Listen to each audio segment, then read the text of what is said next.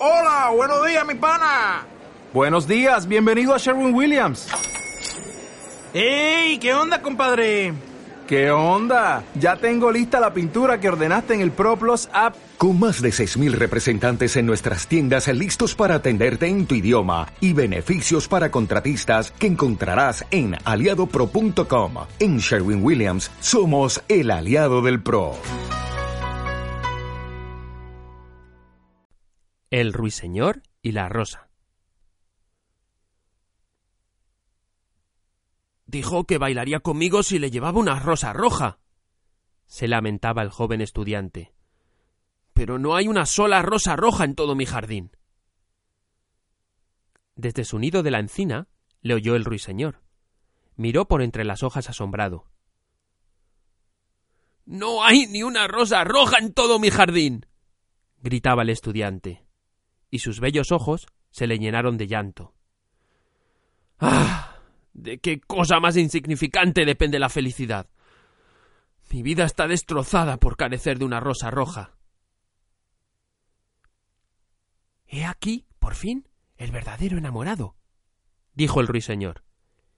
Le he cantado todas las noches, aun sin conocerlo. Todas las noches les cuento su historia a las estrellas, y ahora lo veo. Su cabellera es oscura como la flor del jacinto, y sus labios rojos como la rosa que desea. Pero la pasión lo ha puesto pálido como el marfil, y el dolor ha sellado su frente. el príncipe da un baile mañana por la noche. murmuraba el joven estudiante. Y mi amada asistirá a la fiesta. Si le llevo una rosa roja, bailará conmigo hasta el amanecer. Si le llevo una rosa roja, la tendré en mis brazos, reclinará su cabeza sobre mi hombro y su mano estrechará la mía. Pero no hay rosas rojas en mi jardín.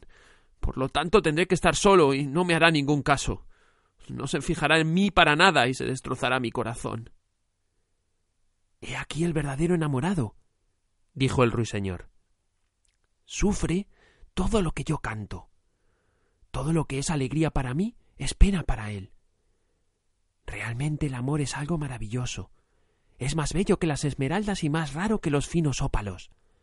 Perlas y rubíes no pueden apagarlo, porque no se haya expuesto en el mercado. Los, músicos tocarán sus instrumentos de cuerda, y mi adorada bailará los sones del arpa y del violín. Bailará tan vaporosamente que su pie no tocará el suelo, pero conmigo no bailará, porque no tengo rosas rojas que darle y dejándose caer en el césped, se cubría la cara con las manos y lloraba. ¿Por qué llora? preguntó la lagartija verde, correteando cerca de él con la cola levantada. Sí, ¿por qué? decía una mariposa que revoloteaba persiguiendo un rayo de sol. Esto digo yo, ¿por qué? murmuró una margarita su vecina, con una vocecilla tenue. Llora por una rosa roja. ¿Por una rosa roja? ¡Qué tontería! Y la lagartija, que era algo cínica, se echó a reír con todas sus ganas. Pero el ruiseñor, que comprendía el secreto de la pena del estudiante, permaneció silencioso en la encina. De pronto, desplegó sus alas oscuras y emprendió el vuelo. Pasó por el bosque como una sombra, y como una sombra atravesó el jardín. En el centro del prado se levantaba un hermoso rosal, y al verle, voló hacia él y se posó sobre una ramita. Dame una rosa roja, le gritó, y te cantaré mis canciones más dulces. Pero el rosal meneó la cabeza. Mis rosas son blancas, contestó. Blancas como la espuma del mar, más blancas que la nieve de la montaña. Ve en busca del hermano mío, que crece alrededor del viejo reloj de sol, y quizá él te dé lo que quieres. Entonces el ruiseñor voló al rosal que crecía en torno del viejo reloj de sol. Dame una rosa roja, le gritó, y te cantaré mis canciones más dulces. Pero el rosal meneó la cabeza. Mis rosas son amarillas, respondió. Tan amarillas como los cabellos de las sirenas que se sientan sobre un tronco de árbol, más amarillas que el narciso, que florece en los prados antes de que llegue el segador con la hoz. Ve en busca de mi hermano, el que crece debajo de la ventana del estudiante, y quizá él te dé lo que quieres. Entonces el ruiseñor voló al rosal que crecía debajo de la ventana del estudiante. Dame una rosa roja, le gritó, y te cantaré mis canciones más dulces. Pero el arbusto meneó la cabeza. Mis rosas son rojas, respondió. Tan rojas como las patas de las palomas, más rojas que los grandes abanicos de coral que el océano mece en sus abismos. Pero el invierno ha helado mis venas, la escarcha ha marchitado el tallo, el huracán ha partido mis ramas, y no tendré más rosas este año. No necesito más que una rosa roja, una sola rosa roja. ¿No hay ningún medio para que yo la consiga? Hay un medio, pero es tan terrible que no me atrevo a decírtelo. Dímelo, no soy miedoso. Si necesitas una rosa roja, tienes que hacerla con notas de música al claro de luna y teñirla con sangre de tu propio corazón. Cantarás para mí con el pecho apoyado en mis espinas. Cantarás para mí durante toda la noche, y las espinas te atravesarán el corazón. La sangre de tu vida correrá por mis venas y se convertirá en sangre mía. La muerte es un buen precio por una rosa roja, y todo el mundo ama la vida. Es grato posarse en el bosque y mirar el sol en su carro de oro, y a la luna en su carro de perlas. Suave es el aroma de los nobles espinos. Dulces son las campanillas que se esconden en el valle y los brezos que cubren la colina. Sin embargo, el amor es mejor que la vida. ¿Y qué es el corazón de un pájaro comparado con el de un hombre? Entonces desplegó sus alas oscuras y emprendió el vuelo. Pasó por el jardín como una sombra, y como una sombra cruzó el bosque. El joven estudiante permanecía tendido sobre el césped allí donde el ruiseñor lo dejó, y las lágrimas no se habían secado aún en sus bellos ojos. Sé feliz, sé feliz. Tendrás tu rosa roja. La crearé con notas de música al claro de luna, y la teñiré con la sangre de mi propio corazón.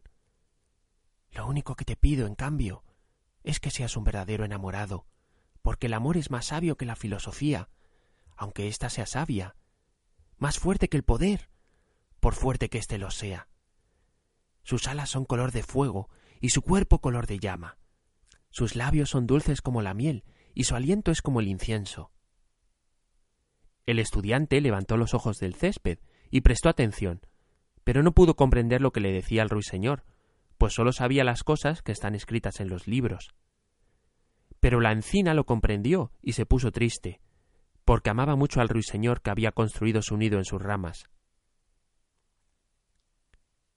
Cántame la última canción, murmuró. Me quedaré tan triste cuando te vayas. Entonces el ruiseñor cantó para la encina, y su voz era como el agua de que ríe en una fuente argentina. Al terminar la canción, el estudiante se levantó y volviendo a su habitación, se acostó sobre su jergoncillo y se puso a pensar en su adorada. Al poco rato se quedó dormido. Y cuando la luna brillaba en los cielos, el ruiseñor voló al rosal y colocó su pecho contra las espinas.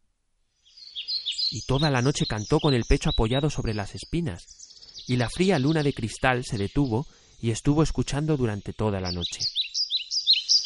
Cantó durante la noche, y las espinas penetraron cada vez más en su pecho, y la sangre de su vida fluía de él.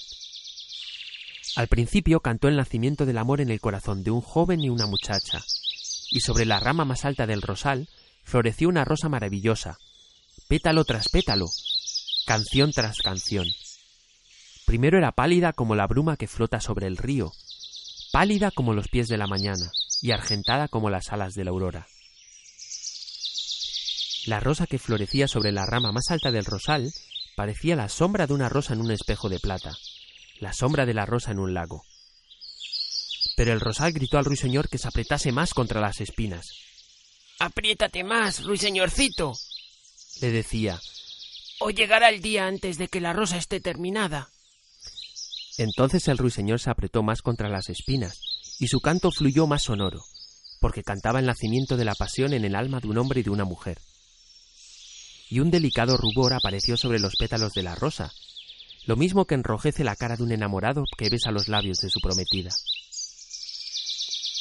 Pero las espinas no habían llegado aún al corazón del ruiseñor. Por eso el corazón de la rosa seguía blanco, porque sólo la sangre de un ruiseñor puede colorear el corazón de una rosa. Y el rosal gritó al ruiseñor que se apretase más contra las espinas. Apriétate más, ruiseñorcito, le decía, o llegará el día antes de que la rosa esté terminada. Entonces el ruiseñor se apretó aún más contra las espinas, y las espinas tocaron su corazón y él sintió en su interior un cruel tormento de dolor. Cuanto más acerbo era su dolor, más impetuoso salía su canto, porque cantaba el amor sublimado por la muerte, el amor que no termina en la tumba. Y la rosa maravillosa enrojeció como las rosas de Bengala. Purpúreo era el color de los pétalos, y purpúreo como un rubí era su corazón. Pero la voz del ruiseñor desfalleció. Sus breves alas empezaron a batir, y una nube se extendió sobre sus ojos. Su canto se fue debilitando cada vez más. Sintió que algo se le ahogaba en la garganta.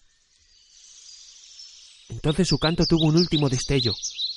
La blanca luna le oyó y olvidándose de la aurora, se detuvo en el cielo. La rosa roja le oyó, tembló todo ella de arrobamiento y abrió sus pétalos al aire frío del alba. El eco le condujo hacia su caverna purpúrea de las colinas, despertando de sus sueños a los rebaños dormidos. El canto flotó entre los cañaverales del río, que llevaron su mensaje al mar. ¡Mira, mira! gritó el rosal. ¡Ya está terminada la rosa! Pero el ruiseñor no respondió. Yacía muerto sobre las altas hierbas, con el corazón traspasado de espinas.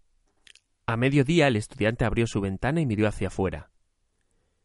¡Qué extraña buena suerte! exclamó. Una rosa roja. No he visto rosa semejante en toda mi vida. E inclinándose la cogió. Inmediatamente se puso el sombrero y corrió a casa del profesor, llevando en su mano la rosa. La hija del profesor estaba sentada a la puerta. Dijiste que bailarías conmigo si te traía una rosa roja. He aquí la rosa más roja del mundo. Esta noche la prenderás cerca de tu corazón, y cuando bailemos juntos, ella te dirá cuánto te quiero. Pero la joven frunció las cejas. Temo que esta rosa no armonice bien con mi vestido, respondió.